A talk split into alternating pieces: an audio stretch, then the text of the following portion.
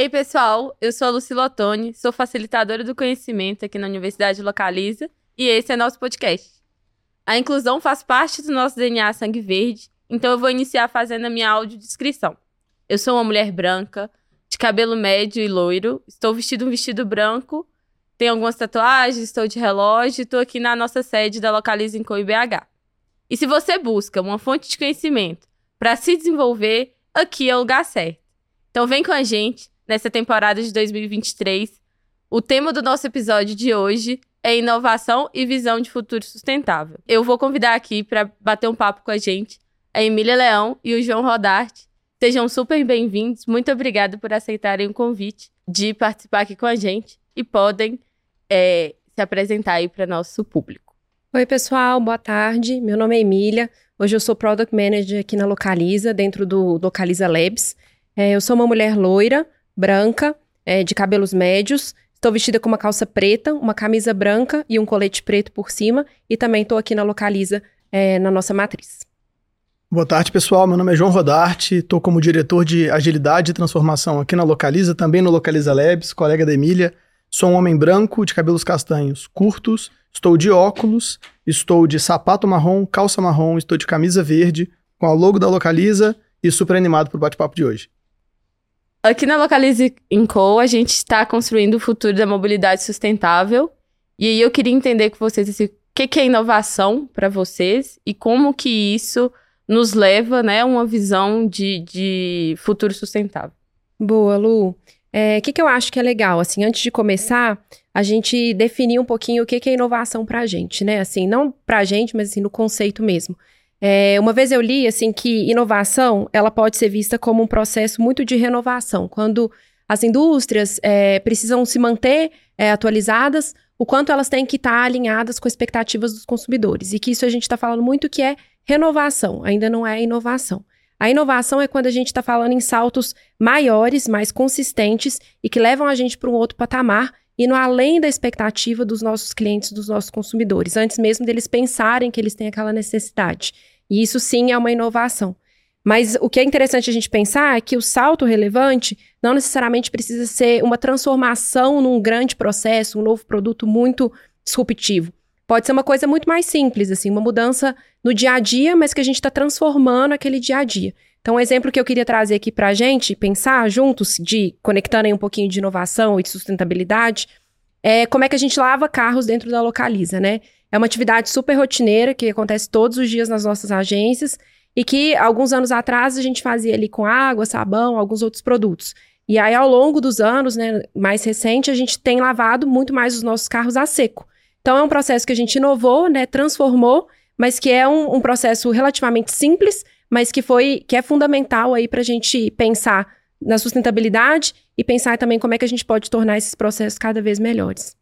Não, bem legal e está super conectado também com a maneira como a gente mede inovação na Localiza, né? No Labs a gente tem alguns indicadores que nos ajudam a entender se a gente está investindo muito, pouco e como é que esse investimento ele se compara com o mercado e super em linha com o que a Emília trouxe, a gente separa o que é uma inovação incremental, ou seja, uma pequena transformação ali num processo, como por exemplo de lavagem de carro, um processo físico, às vezes até no nosso processo de desenvolvimento de software, por exemplo, que são fatias incrementais e que pouco a pouco né, elas vão somando e gerando valor para a companhia, do que seria, por exemplo, uma inovação radical. Então, um novo produto, um novo serviço, uma nova proposta de valor, um salto tecnológico relevante, por exemplo, toda a nossa jornada autônoma, por exemplo, do FAST, de retirada de carro autônomo, se encaixa nessa categoria de inovação radical.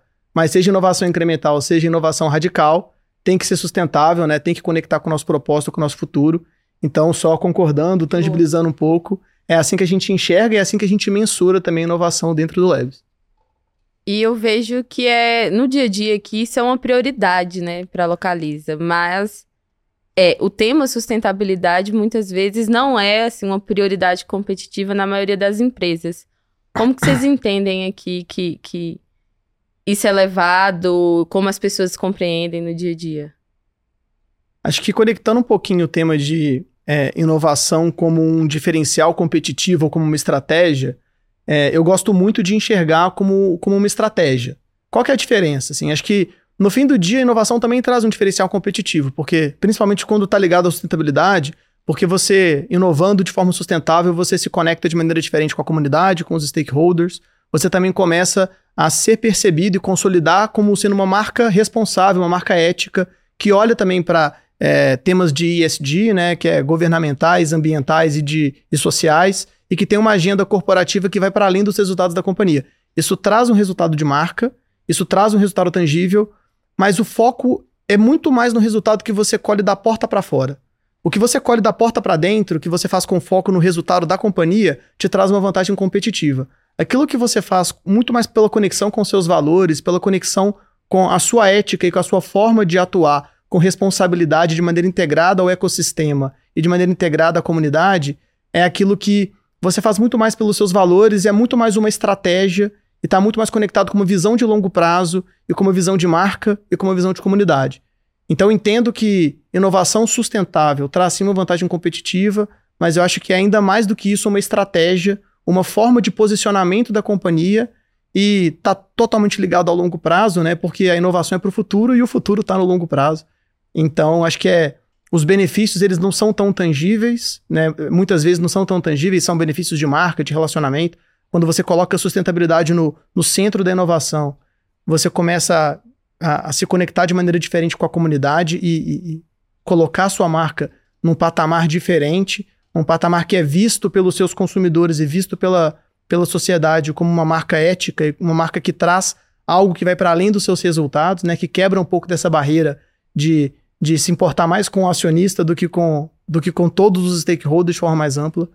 Mas na minha visão, a, é, é muito mais uma visão estratégica do que uma visão que busca unicamente diferencial competitivo, principalmente levando em consideração a sustentabilidade como parte do seu portfólio de inovação. Boa, João. Eu acho que é, é bem isso. Eu concordo muito com o João, acredito muito no que ele falou. Acho que é, é uma estratégia para localizar isso é muito claro, né? É muito mais do que gerar valor, é a forma como a gente quer gerar valor. Então, pensando é, na, nisso, da sustentabilidade desses resultados também no longo prazo, no impacto na sociedade, né, no impacto pro acionista, mas no, né, no impacto como um todo ali de tudo que a Localiza pode gerar. É, e eu acredito muito no quanto que, que a empresa pode contribuir é, para esse contexto, assim, para a gente melhorar essas métricas é, e a gente evoluir dentro do contexto de SG. Acho que a Localiza tem um papel muito importante como uma empresa tão robusta dentro do, do, do cenário brasileiro, é, de manter é, é, esses, esses pontos bem, bem alinhados e são bem importantes aí para a gente. A Localiza é uma empresa muito grande e só cresce, né? Nos últimos, no último ano a gente passou por uma fusão. É, como que vocês enxergam que vocês conseguem, assim, a Localiza consegue levar essa missão, essa cultura é, para todos os lugares onde, elas, onde a Localiza está, é, principalmente ali no, na operação.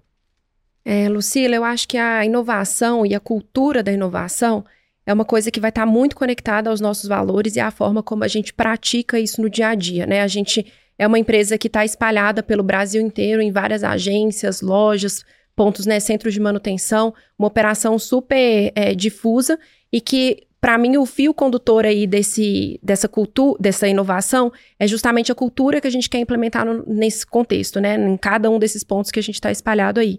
Então, é uma cultura que vai falar muito de uma tolerância a erro, né? Para a gente inovar, a gente precisa testar e errar, né? Antes da gente conseguir ter aquele sucesso com uma coisa que é super disruptiva, super legal, a gente sabe que a gente vai falhar eventualmente. Mas o quanto que a, a, a cultura da companhia é aberta a esse, a esse erro, a esse teste, a essa falha, e conseguir capturar os aprendizados depois, né? E acho que isso é super relevante para a gente conseguir ter um ambiente aberto a isso. E um outro ponto que eu vejo muito forte na Localiza também, que né, logo no início do podcast você comentou, é sobre a diversidade. É, quanto mais diverso for o nosso ambiente, mais rico vai ser a contribuição das pessoas, cada um com uma origem, um histórico diferente, é, tende a trazer contribuições mais diversas para a gente poder trazer inovações que realmente façam sentido para as pessoas. Então, eu acho que vai, fala, muito da diversidade e da parte da, da cultura, dos nossos valores e de um ambiente propício, né, que seja receptivo ao erro e à falha e que a gente consiga aprender com esses erros. Não, acho que é fantástico o ponto da Emília e essa questão cultural, ela precisa realmente estar no DNA das pessoas, né? Por exemplo, no nosso quadro de valores está ali a curiosidade. A gente só vai de fato experimentar se a gente for curioso, né? Quem experimenta, experimentar é uma forma de ver se alguma coisa é verdade ou não, se vai dar certo ou não. Então tem que partir de uma curiosidade, do interesse genuíno de descobrir, de elevar o patamar daquilo que você está fazendo. Eu acho que esses experimentos, eles não podem acontecer também de maneira caótica e desordenada.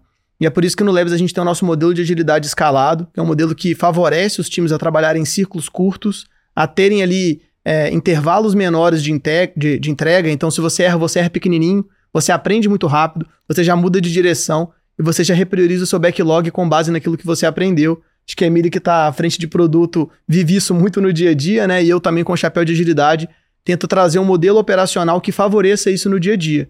Se a gente tem um modelo de trabalho muito tradicional, onde você demanda uma previsibilidade de longuíssimo prazo, é, exige que todas as tarefas estejam amarradas e estejam perfeitamente sequenciadas no horizonte de seis meses, um ano, muito dificilmente você vai abrir espaço para inovação.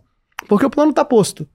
Então, no modelo ágil, você está é, cada vez mais fomentando intervalos mais curtos. Você planeja três meses, 15 dias, e dentro desses intervalos menores, você tem ali papéis e responsabilidades definidos dentro dos times que favorece essa cultura de testar pequeno, aprender com resultado, seja um teste que deu certo ou que deu errado, o aprendizado vale do mesmo jeito, tomar uma decisão mais acurada com base naquilo que você aprendeu e tentar fazer isso tudo com o cliente no centro e construindo do cliente para trás. Então, essa cultura que a Emília trouxe, esse modelo operacional que eu estou tentando tangibilizar um pouquinho juntos, eles potencializam uma cultura de inovação e é assim que a gente tem trabalhado no Labs já faz mais ou menos uns três anos. Eu sou suspeita com agilidade, porque eu sou agilista também. Mas focando aqui na melhoria contínua, principalmente de quem está nos assistindo, que tem curiosidade sobre o tema, e até mesmo de nós colaboradores aqui na Localiza, como que vocês é, conseguem enxergar que essas, pessoas, é, essas pessoas podem procurar saber um pouco mais, ou então contribuir um pouco mais, assim? É, eu vejo que aqui a gente tem muito uma parte colaborativa, trazendo muito pro meu dia a dia. Às vezes vou visitar uma loja e a inovação acontece nessa visita. Não tem uma visibilidade ali do que acontece no dia a dia, essa pessoa conversa com a gente e a gente traz essa inovação. Mas muitas vezes pode ser que essa pessoa não saiba que ela pode levar. Então, assim, o que, que vocês indicam para que toda a nossa plataforma, para quem também está tá nos assistindo, como que a gente pode estar sempre ali focado na melhoria contínua, trazendo inovação e um futuro sustentável para a Localiza? Boa, acho que um ponto que eu acho que é super importante, acho que complementa o tema da, do experimento, e acho que também garante que esses experimentos eles estão acontecendo de maneira centrada no cliente, é a presença na ponta. Né? E quando a gente fala presença na ponta, a gente está falando dos times que estão desenvolvendo os ativos de tecnologia, ou, por exemplo, os times que estão fazendo um desenvolvimento de um novo negócio eles estarem de fato presentes, participando ali, né, de maneira. É, é, marcando presença verdadeiramente na operação, é, interagindo com os clientes dos seus produtos. Seja um cliente é, final, que vai realmente alugar o carro, por exemplo, se for uma solução de ouro no cliente final, ou se for uma inovação para o colaborador, por exemplo, da lavagem, ou por exemplo, um aplicativo que é, organiza as tarefas do, do, do operador ali no, nos nossos pátios de operação é importante que o product owner, né, ou seja, quem está é, cuidando do, do, do, time de tecnologia que atende aquele, aquele cliente, que os desenvolvedores, que os times de negócio, que os times de design, que os times de marketing, todos eles estejam verdadeiramente participando da atividade em si e presentes na ponta. Né? Acho que você trouxe um ótimo exemplo de uma visita à ponta que trouxe uma oportunidade de inovação para dentro.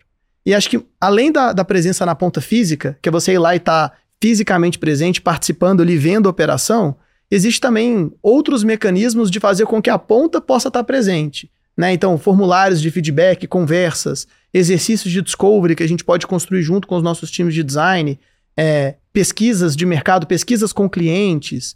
É, dentro do mundo de tecnologia, por exemplo, existe uma disciplina chamada Product Ops, que é uma forma analítica de você ver como que o usuário está interagindo com o seu produto enfim, acho que tem um arsenal aí no, no nosso cinto do Batman de presença na ponta, várias formas da gente tentar garantir que o cliente esteja verdadeira, verdadeiramente no centro desse processo de inovação. E acho que a competência de produto tem um papel fundamental para garantir que isso aconteça e para garantir que esses insights que são construídos junto com o cliente estejam verdadeiramente sendo traduzidos em melhorias e inovações de produto que vão alimentar o backlog dos nossos times de desenvolvimento. Eu que acho que é interessante, conectando um pouco com a visão que o João trouxe, é que a inovação, né, a, a, nós dois aqui, né, nós três, na verdade, todos atuamos no time do Labs e acho que vivemos muito isso no nosso dia a dia, mas o quanto essas, essas inovações também podem surgir na ponta, né? Então, encorajar na ponta, em pessoas que estão operando o nosso negócio e que, na verdade, elas estão muitas vezes mais próximas dos clientes, né? Ouvindo as necessidades deles, ouvindo as dores é, e podem trazer soluções e propostas, tanto quanto o time que às vezes está aqui na matriz, é, colocando a cabeça para pensar, colocando no, é, pensando no novo negócio, numa nova funcionalidade.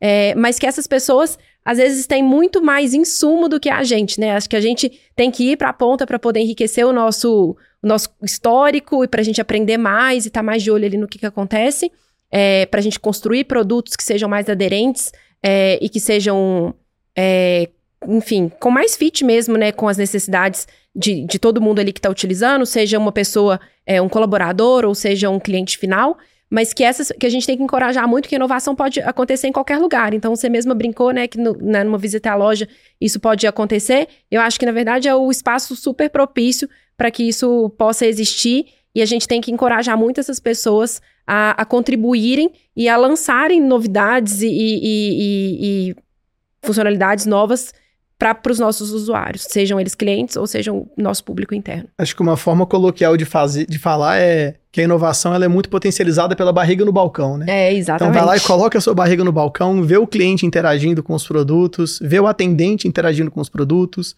É, muitas vezes o nosso balcão é um balcão digital, né? Então, como eu comentei, algumas tecnologias que possibilitam que a gente coloque a nossa barriga no balcão, olhando para como o cliente interage com o nosso aplicativo.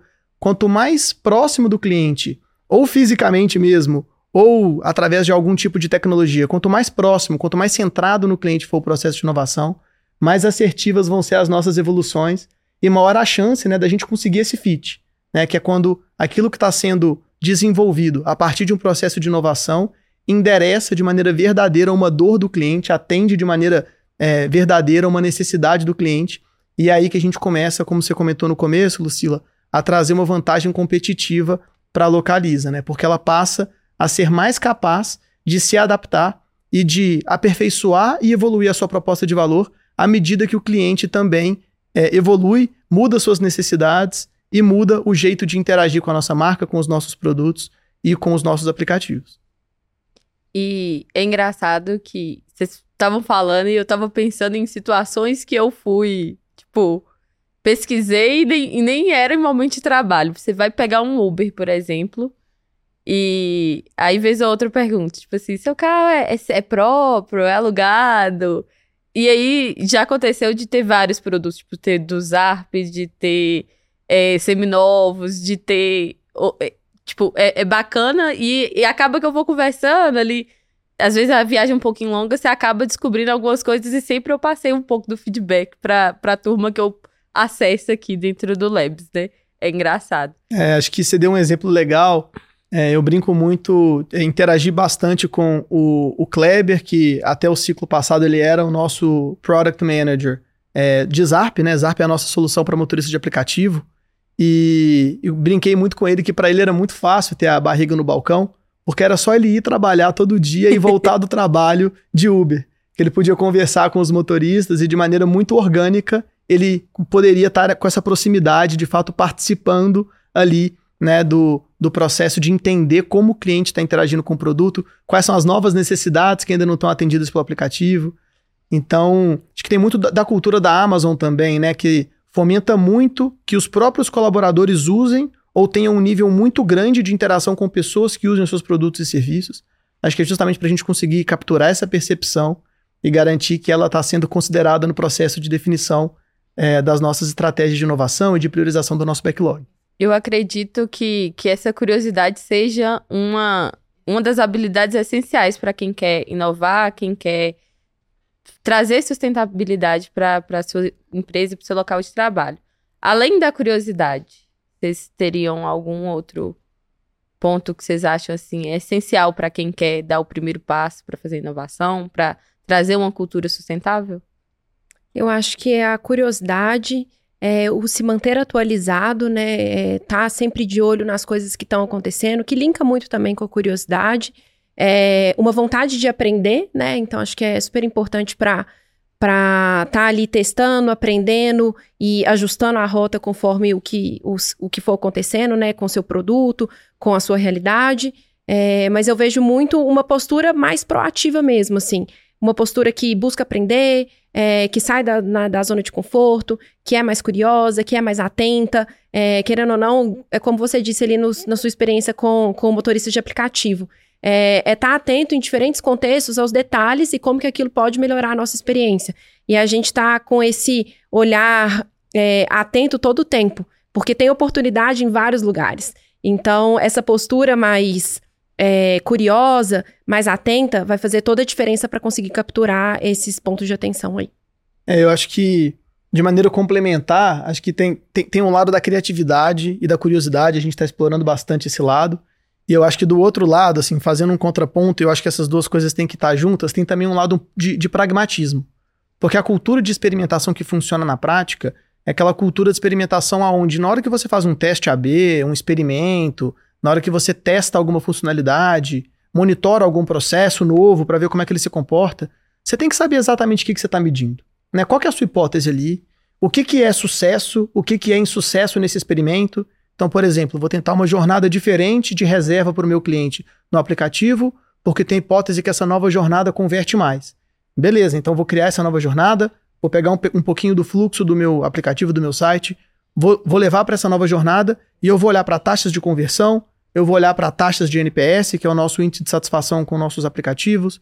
Eu tenho que saber exatamente o que eu estou medindo para que eu consiga, a partir dos experimentos, ter insights que são estatisticamente relevantes e que vão de fato poder serem escalados com segurança e com confiança de que aquilo ali é um passo na direção certa, no sentido de encantar mais o seu cliente, de evoluir o seu produto.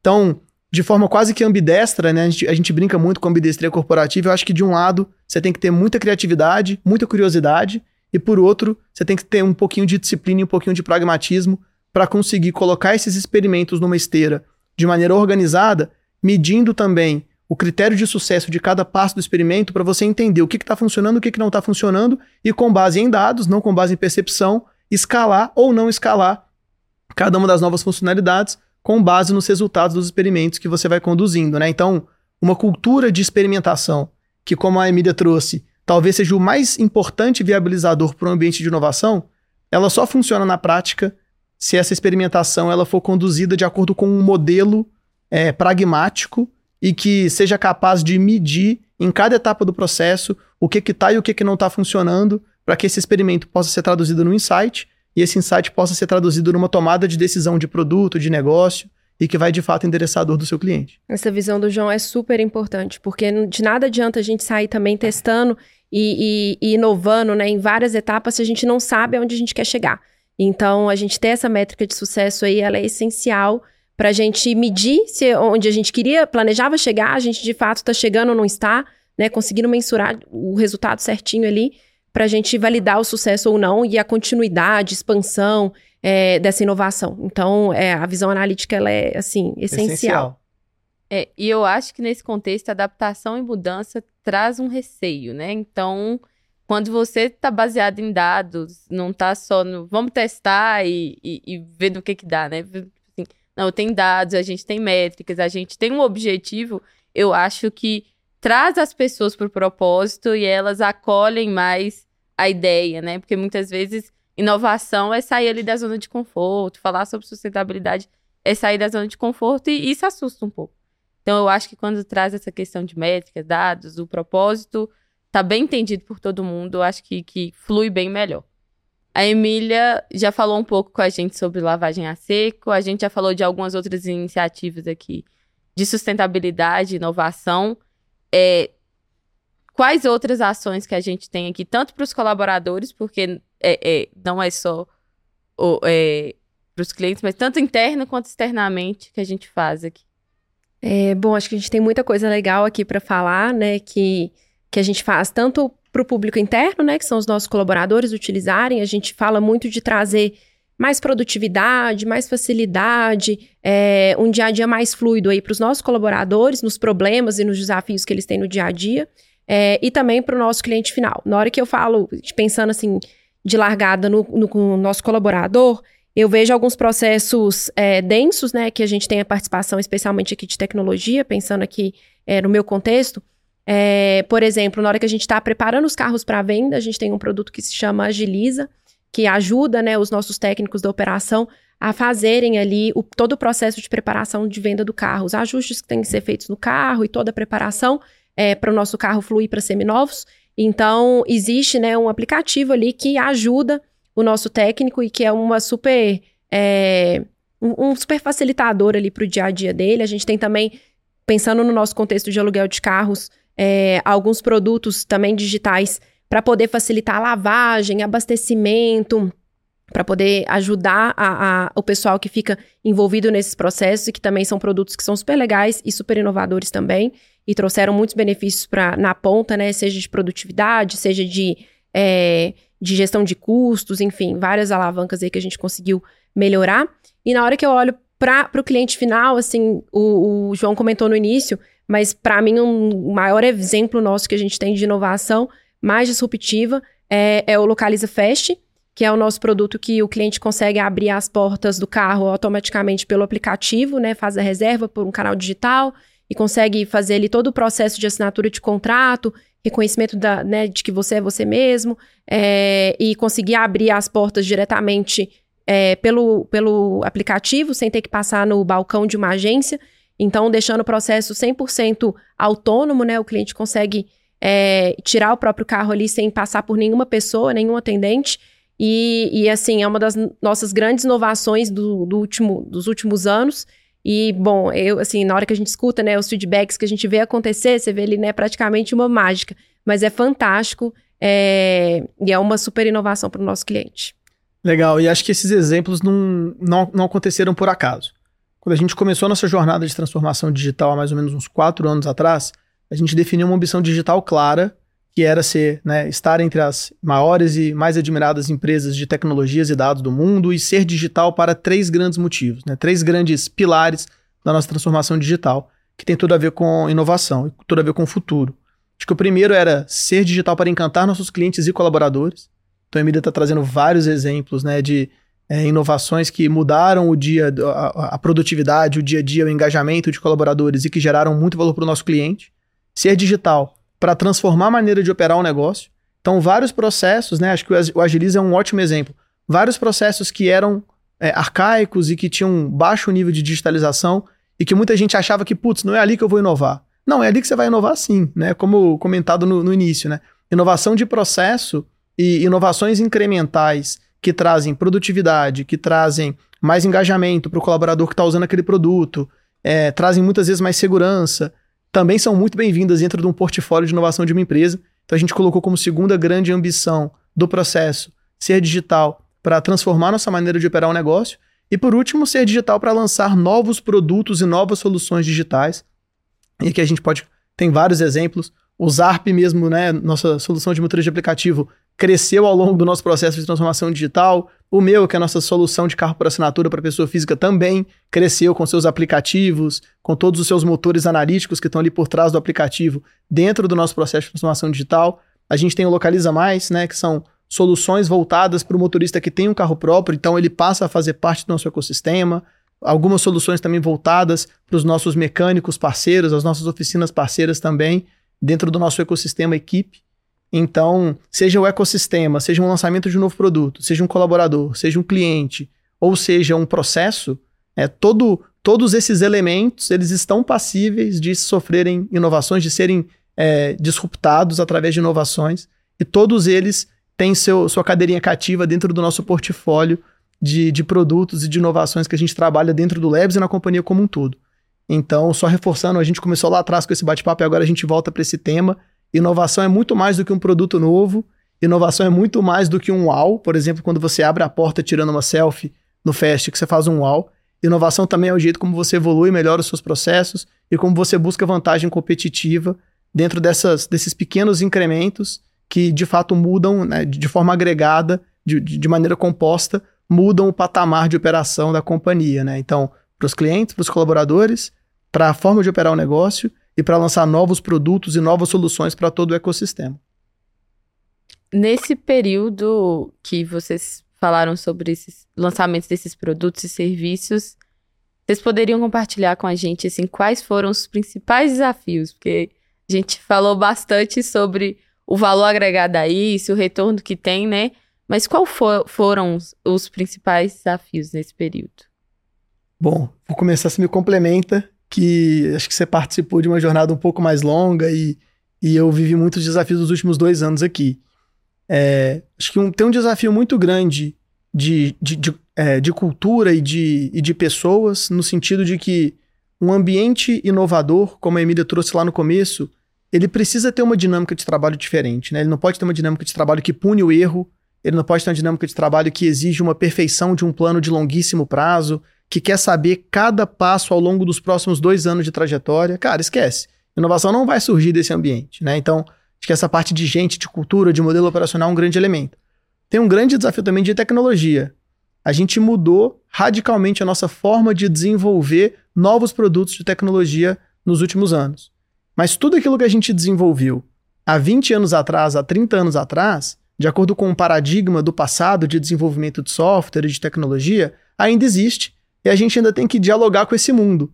Então, muitas vezes, para fazer, por exemplo, a porta do, do, do, carro abrir com uma selfie, a gente precisa mexer num produto antigo que foi construído há décadas atrás, que tem uma arquitetura super antiga, super desatualizada, e isso pode impactar o time to market de novos produtos, isso pode impactar na sua capacidade de colocar na rua novas soluções. Então, toda essa jornada de modernização, que não é só você construir os novos itens modernos, mas você pegar todo o seu passado e modernizar para que você não fique preso nessas amarras tecnológicas das décadas anteriores, isso também é um desafio muito, muito grande. E colocaria aqui como um terceiro ponto, que também é super desafiador, é justamente conciliar um pouco desse pragmatismo com essa criatividade, né? Acho que times que são muito pragmáticos têm uma dificuldade de serem criativos.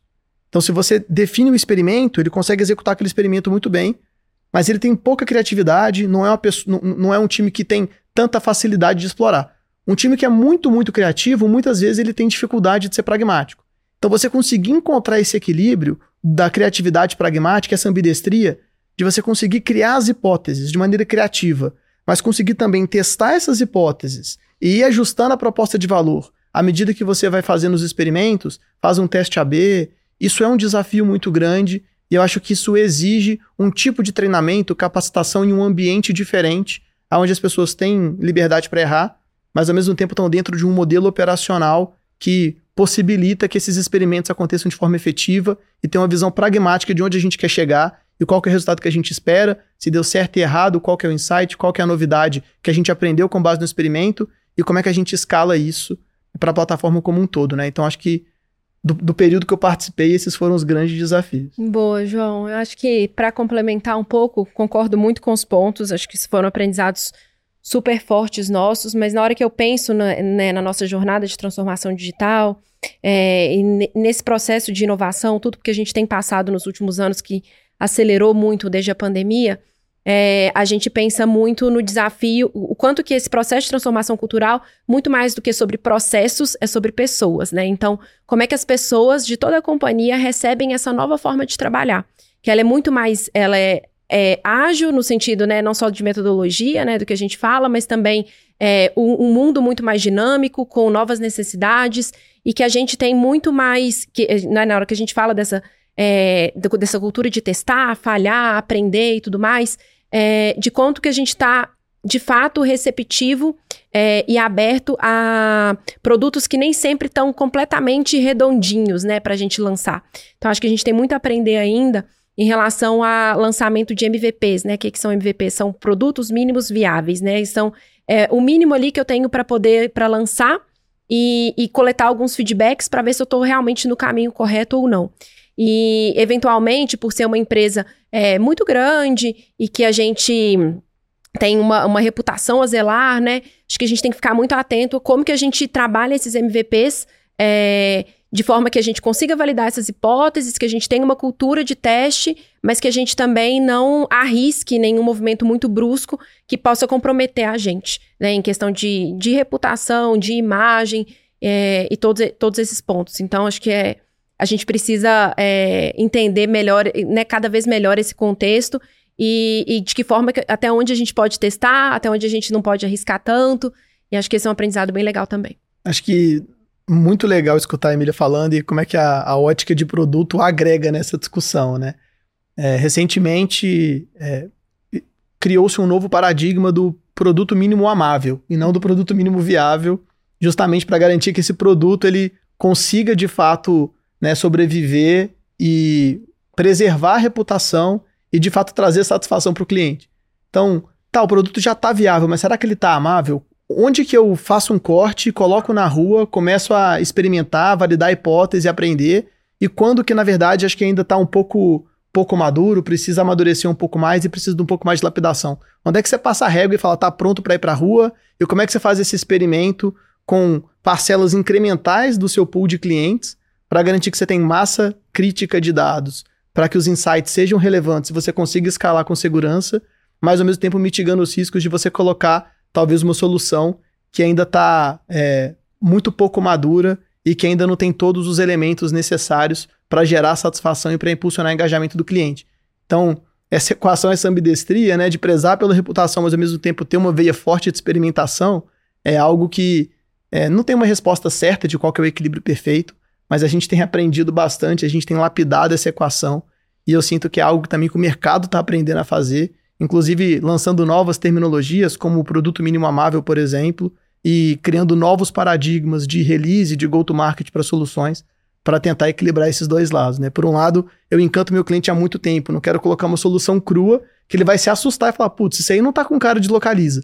Ao mesmo tempo, também eu não posso deixar para soltar só quando o diamante estiver lapidado, até porque a gente vai lapidar esse diamante junto com o cliente. Então, sem ele participar, sem ele interagir, a gente não consegue encontrar a fórmula certa para aquele produto. Essa é uma equação difícil, delicada, Perfeito. que eu acho que é um grande desafio. então, pessoal, a gente está chegando ao fim do nosso bate-papo. Eu queria agradecer vocês por estarem aqui conosco. Foi muito bacana e queria pedir para vocês deixarem uma dica, uma mensagem final para o pessoal que está nos assistindo. É, primeiro eu queria agradecer, né? Foi ótimo o nosso bate-papo. Eu queria deixar uma sugestão de leitura para o pessoal.